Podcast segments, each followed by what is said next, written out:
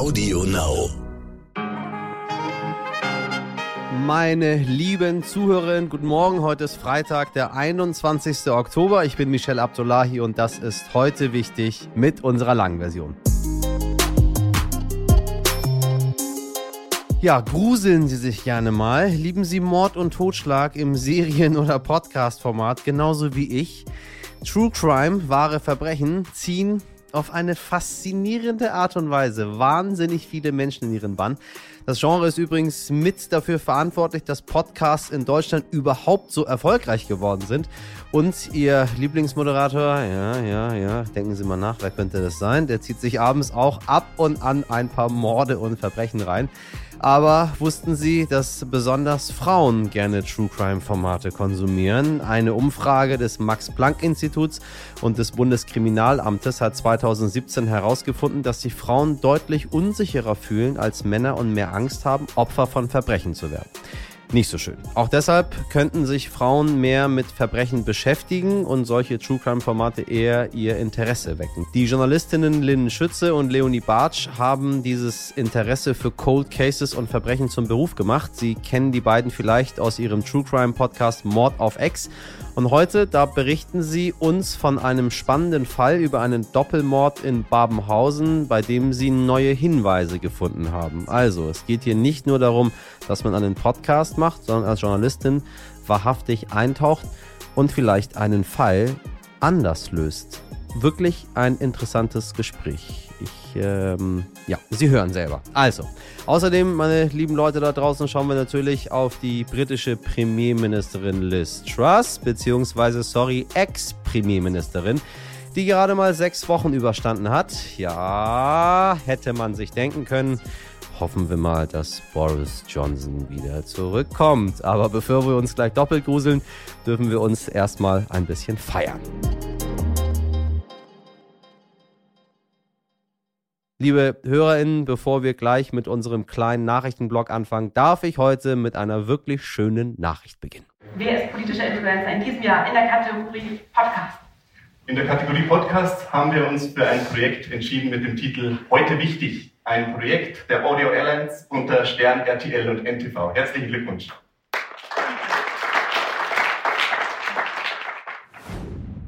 Eingereicht wurde eine Folge aus den ersten Kriegsstunden im Ukraine-Krieg.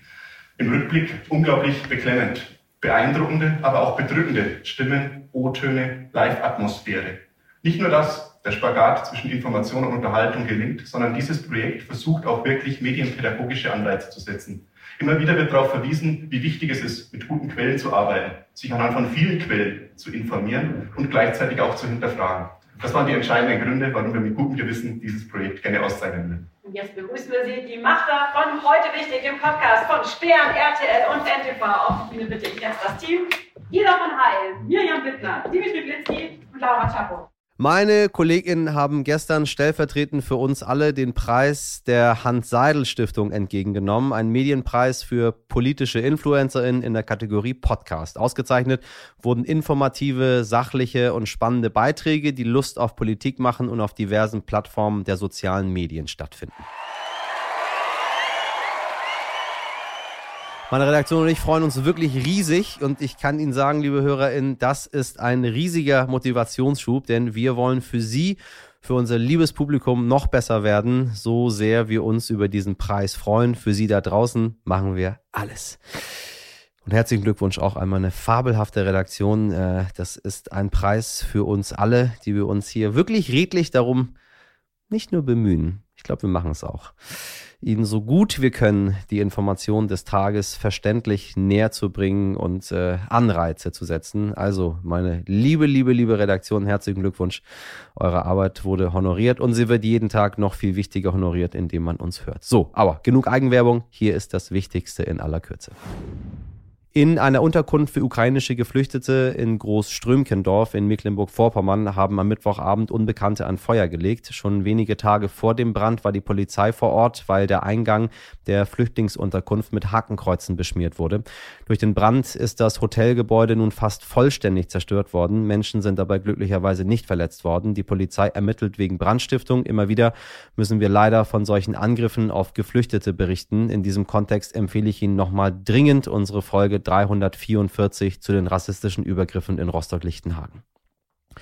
Und dann schauen wir noch in unsere schöne Hafenstadt, wo ein Streit um den Hamburger Hafen eskaliert. Nach Informationen von NDR und WDR will das Kanzleramt offenbar den Verkauf von Teilen des Hamburger Hafens an den chinesischen Staatskonzern Costco durchsetzen. Und das, obwohl alle sechs Fachministerien, die an der Investitionsprüfung beteiligt sind, davor warnen kluger Wettbewerbsvorteil oder Erpressungsgefahr. Costco will Anteile des Hafenbetreibers HHLA übernehmen und sich mit mehr als einem Drittel am Hamburger Containerterminal Tollerort beteiligen.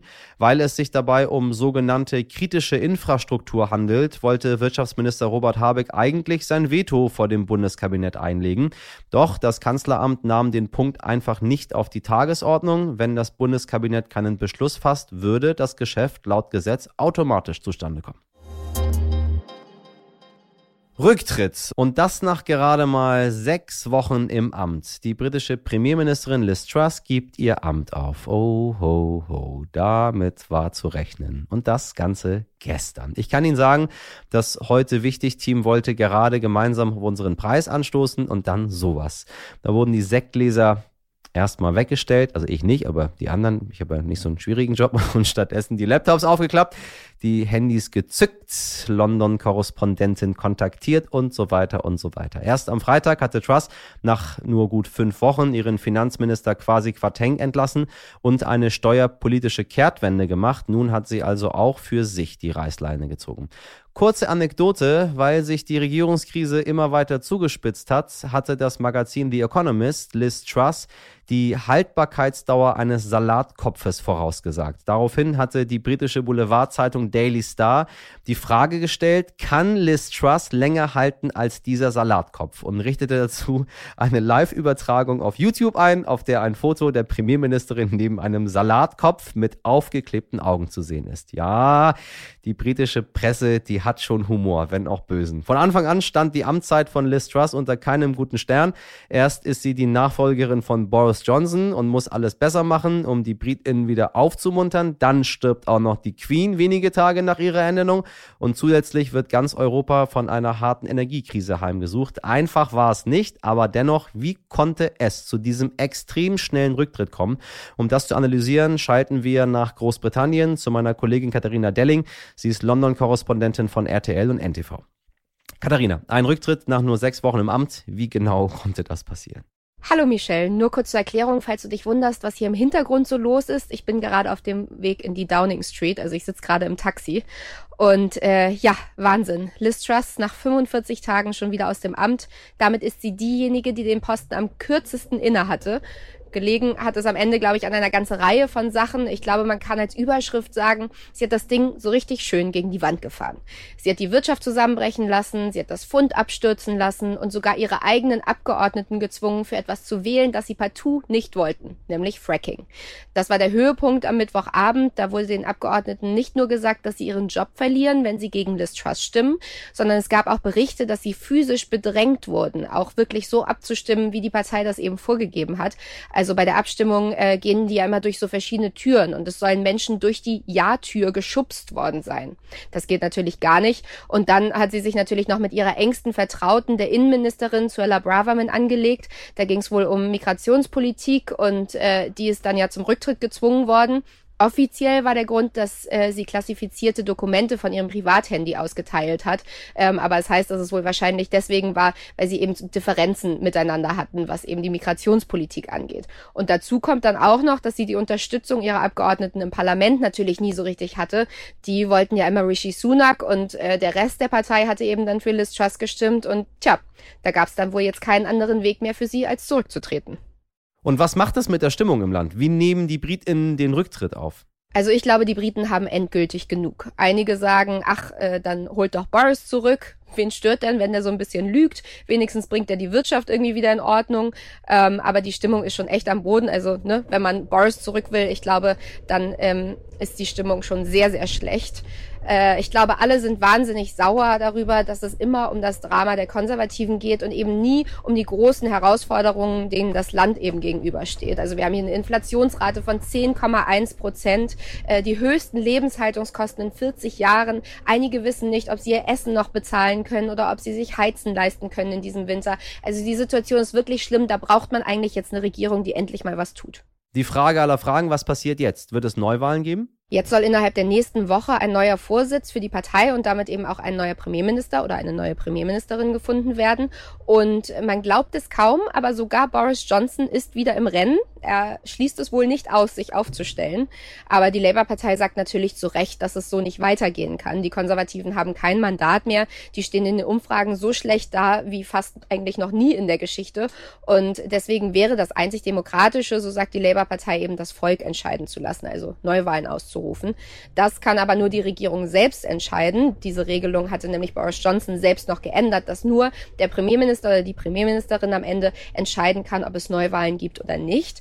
Und die, die alle jetzt in der konservativen Partei sind, die Abgeordneten im Parlament, die würden ja dann alle ihre Jobs verlieren in diesem Fall, weil sie eben gegen die Labour-Partei verlieren würden, wenn Neuwahlen ausgerufen werden würden. Und ich glaube, deswegen ist es erstmal relativ unwahrscheinlich, dass das passiert.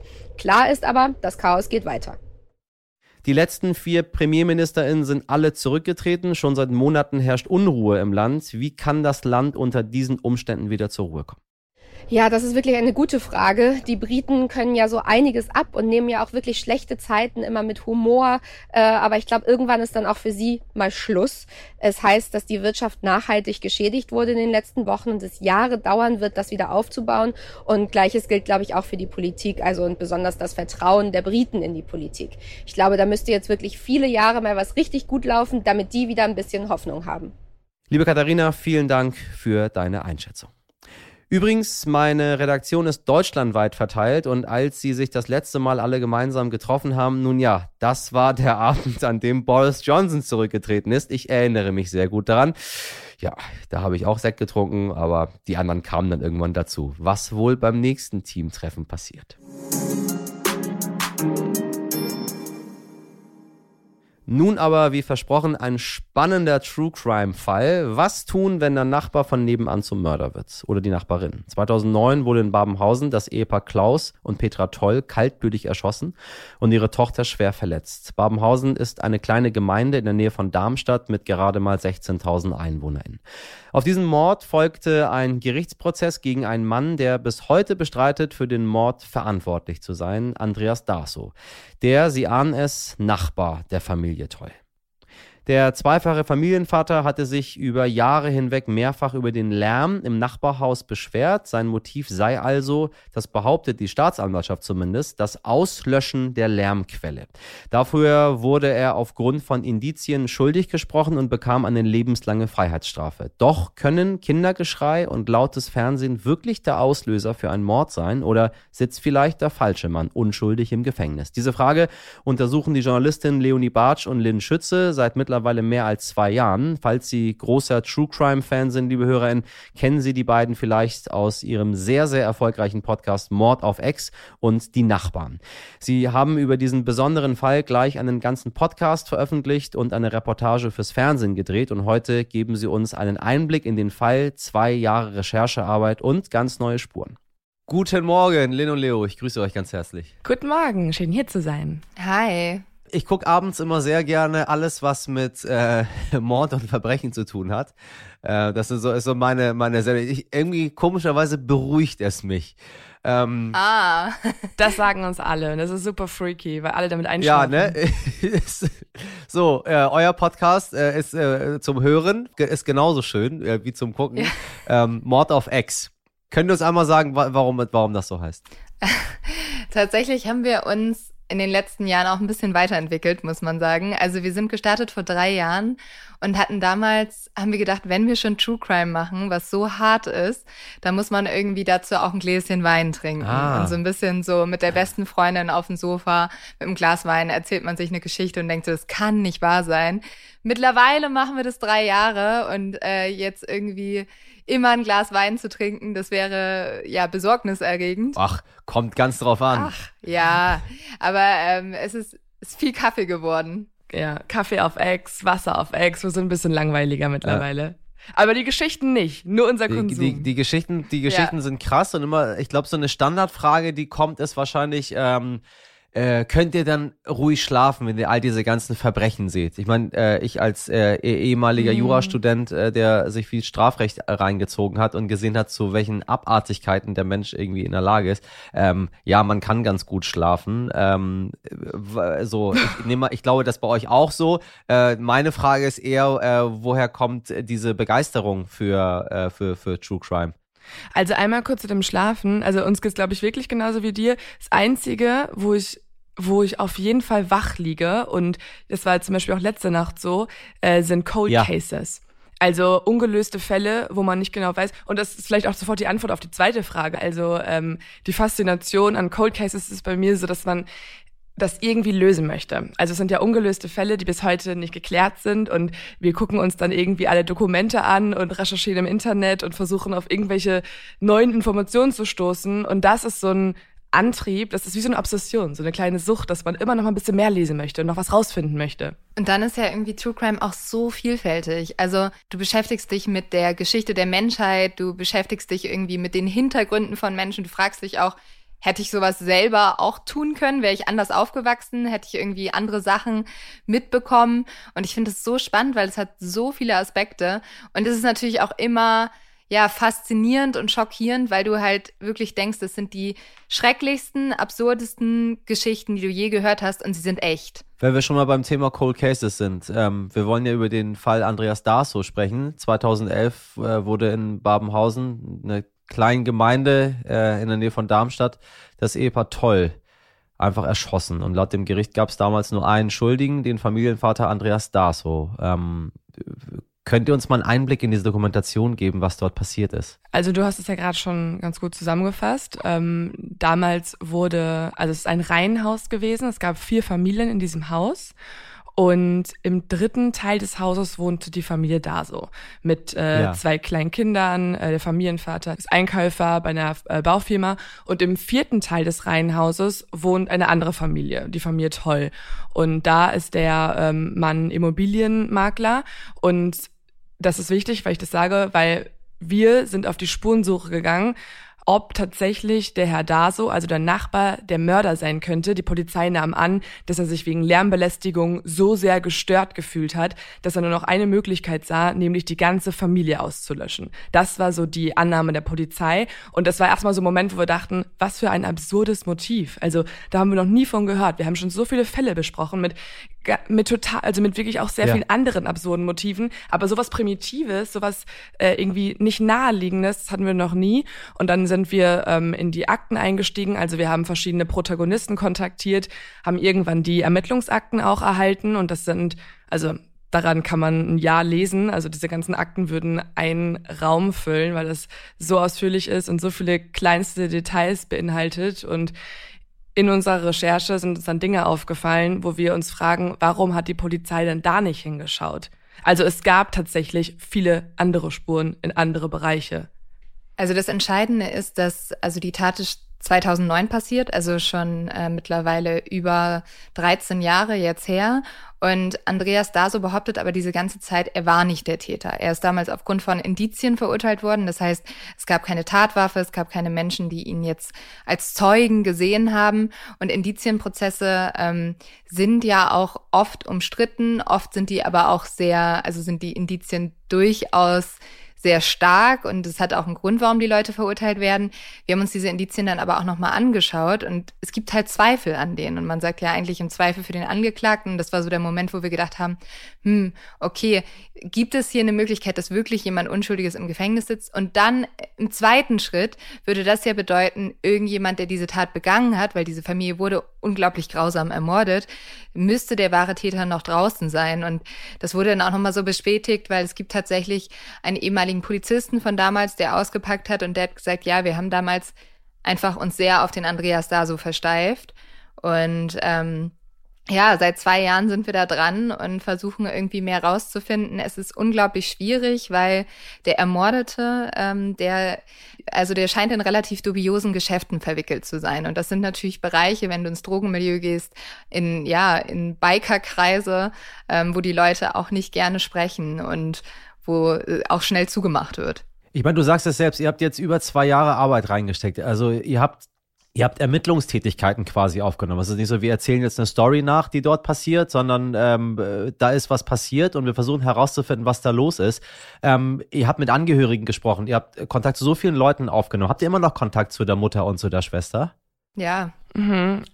Das ist auch ganz wichtig. Wir haben auch zu den Zeugen, würde ich sagen, fast äh, wöchentlich ja. Kontakt. Also das ist, äh, die, man muss sagen, unsere Handys, wir haben neulich mal gedacht, oh Gott, äh, unsere WhatsApp-Kontakte sind mittlerweile mehr betreffend des äh, Falls Andreas Daso ja. denn persönlich, weil also es ist uns auch wichtig und ich glaube, das macht auch ein bisschen dieses Medium Podcast aus. Wir haben die Zeit, äh, mit den Leuten intensiv zu sprechen und dadurch, dass wir den Podcast Mod of X machen und dadurch selbstständig sein können, können wir uns zwei Jahre mit diesem Fall Andreas da so beschäftigen und können auch so intensiv eine Recherche machen. Also wir telefonieren immer wieder mit den Leuten und zum Beispiel gibt es einen äh, Rocker, mit dem haben wir gesprochen ähm, und hatten ein Interview mit dem und wir haben ihn jetzt auch nach, wir haben ja eine Dokumentation darüber gemacht, wir haben ihn danach immer noch wieder angerufen und er hat jetzt nochmal mit uns gesprochen und hat uns tatsächlich einen Namen genannt von einem potenziellen anderen Täter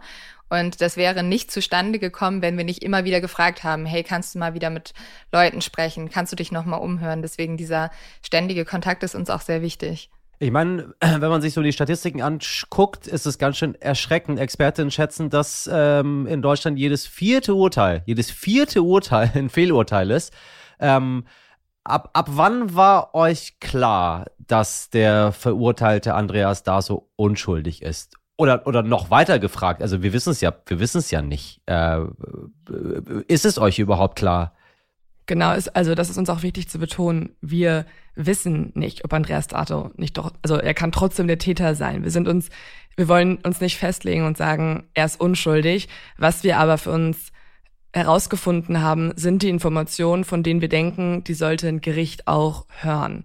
Also das Urteil wurde ja schon abgeschlossen. Es gab jetzt noch mal vor einem Jahr einen Zivilprozess, wo es ähm, eine Chance hätte geben können, dass Andreas Daso doch noch mal, äh, dass der Fall doch noch mal aufgerollt wird. Ja. Und in diesem Prozess hätten wir dann eben unsere neuen Zeugen, unsere neuen Informationen weitergegeben und sie hätten als neue Beweismittel genutzt werden können. Dazu ist es aber nicht gekommen. Und das ist halt das Problem. Also das ist auch so eine Sache, auf die wollen wir auch im Podcast die Nachbarn als auch in der Dokumentation aufmerksam machen, nämlich die Tatsache, dass Menschen natürlich Fehler machen und genauso auch Gerichte, weil sie ja auch nur von Menschen geführt werden und es muss in Deutschland irgendeine bessere Instanz geben oder einen besseren Mechanismus, um diese Fehler zu korrigieren. Weil Tatsache ist wirklich, wenn man einmal unschuldig im Gefängnis ja, sitzt, ja kommst du eigentlich nicht mehr raus. Also es ist fast nicht mehr möglich. Du brauchst unfassbar viel Geld, du brauchst Kontakte zu Leuten, die Gutachten umsonst erstellen oder halt du brauchst das Geld, um diese Gutachten erstellen zu lassen. Das alles aus dem Gefängnis heraus ist eigentlich nicht möglich. Und deswegen ist es so unfassbar, dass wir schon die Zeit hatten und so ein bisschen auch das eigene Glück, uns zwei Jahre damit auseinanderzusetzen und trotzdem ist es eigentlich egal. Also trotzdem werden unsere Beweismittel nicht angehört. Und das macht uns einfach auch ein bisschen sprachlos und wütend, dass es halt möglich ist, äh, so ein System auf, aufrechtzuerhalten in Deutschland. Werden denn ähm, die Ermittlungen und die Informationen, die ihr gesammelt habt, das, was ihr jetzt herausbekommen habt von der Polizei, ähm, ernst genommen, untersucht, äh, aufgenommen? Also mal drei Eskalationsstufen hintereinander. Mm. Naja, also ähm, die Staatsanwaltschaft blockt uns ab seit jetzt ungefähr anderthalb Jahren. Ja. Wir haben noch ein Interview mit denen geführt für ähm, den ersten Podcast, wo es dann aber auch so ein bisschen hieß, also da haben wir tatsächlich gefragt, was ist dann, ähm, was ist denn, wenn wir jetzt akute, also neue Zeugen haben, die von einer Bedrohung sprechen, einer Bedrohung, die der Ermordete gespürt hat, die er denen gegenüber geäußert hat und ähm, die nichts mit dem Nachbar zusammenhängt. Und da hieß es immer, ja, also in solche Kreise, da kann man ja schwer ermitteln und äh, da können wir jetzt wenig machen. Also eigentlich heißt es, bringt uns den Täter und sonst ist zu Ende. Aha, ach, ja, ähm, seitdem ja sprechen sie leider nicht mehr mit uns.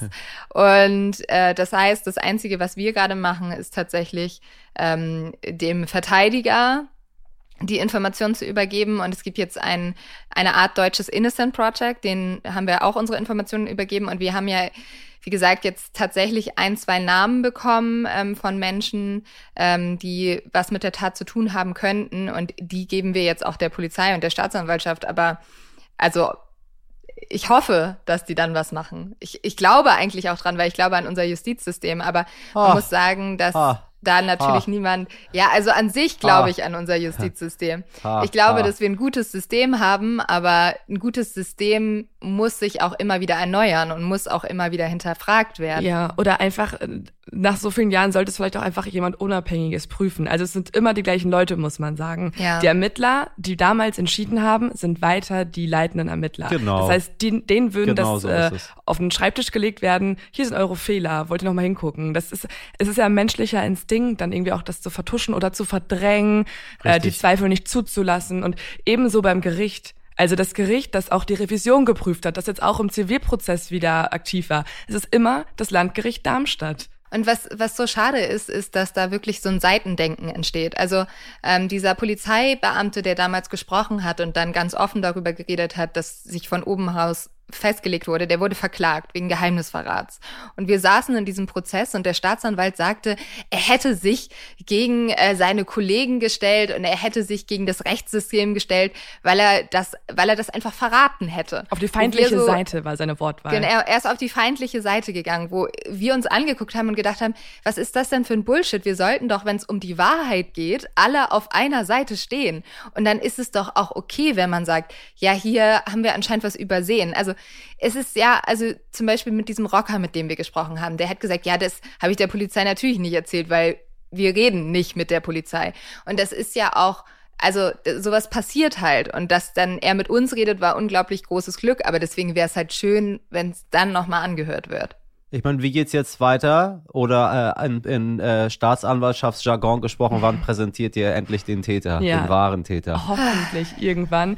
Also was ähm, ein guter Lichtblick ist, ist die Tatsache, dass wir, als wir den ersten Podcast produziert haben, gab es in Deutschland noch gar nicht so ein Projekt, also wie in Amerika, das Innocence Project, also eine soziale Vereinigung, die mit äh, Spendengeldern dafür sorgt, dass man zum Beispiel Unterstützung erhält.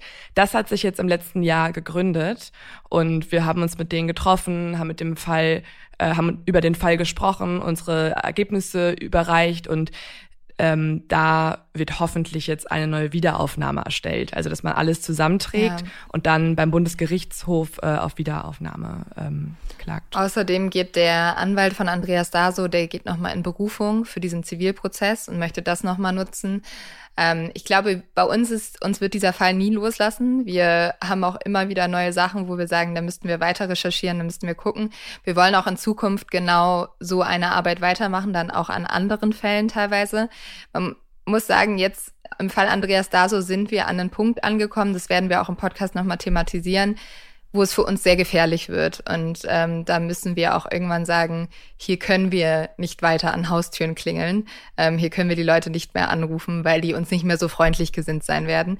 Also da müssen wir auch nochmal schauen, inwieweit man dann Täter präsentieren kann, wenn man halt dann sein Leben gefährden würde. Ich bin beeindruckt, was äh, aus, äh, aus einem Podcast alles so werden kann und was zwei Podcast-Hosts so so für, für Dinge in Bewegung setzen. Wahnsinn. Also, äh, liebe Leute, ihr wisst, was es zu hören gibt. Mord auf Ex. Und ich bin gespannt, was aus diesem äh, Fall am Ende des Tages rauskommt. Vielleicht sprechen wir nochmal dazu. Sehr, sehr gerne. Nur kurz einmal, der Fall heißt Die Nachbarn. Also bei Mord of X gibt's den nicht, der heißt Die Nachbarn als Podcast. Die Nachbarn. Genau. Liebe Leute, äh, wir halten euch auf dem Laufenden, was draußen passiert. Ich danke euch, Lin Leo. Danke, danke. danke. Dankeschön. Ciao. Ciao. Ciao.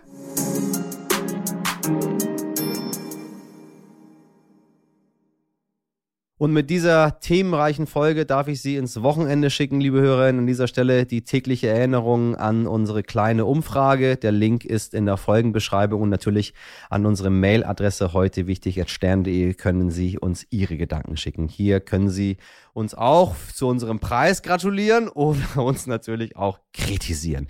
Themen vorschlagen, Grüße loswerden, was auch immer Sie sagen möchten. Meine nun auch preisgekrönte Redaktion besteht aus Mirjam Bittner, Dimitri Blinski, Laura Chapo, Jennifer Heinzel und Carla Wöllner. Produziert wurde diese Folge von Lia Wittfeld. Am Montag ab 5 Uhr bin ich wieder für Sie da, dann von einem sehr, sehr besonderen Ort. Ich werde Ihnen dann sagen, wo es ist. Ja, ich habe schon ein bisschen Angst. Äh, haben Sie ein schönes Wochenende, machen Sie was draus. Ihr Michel Abdullahi.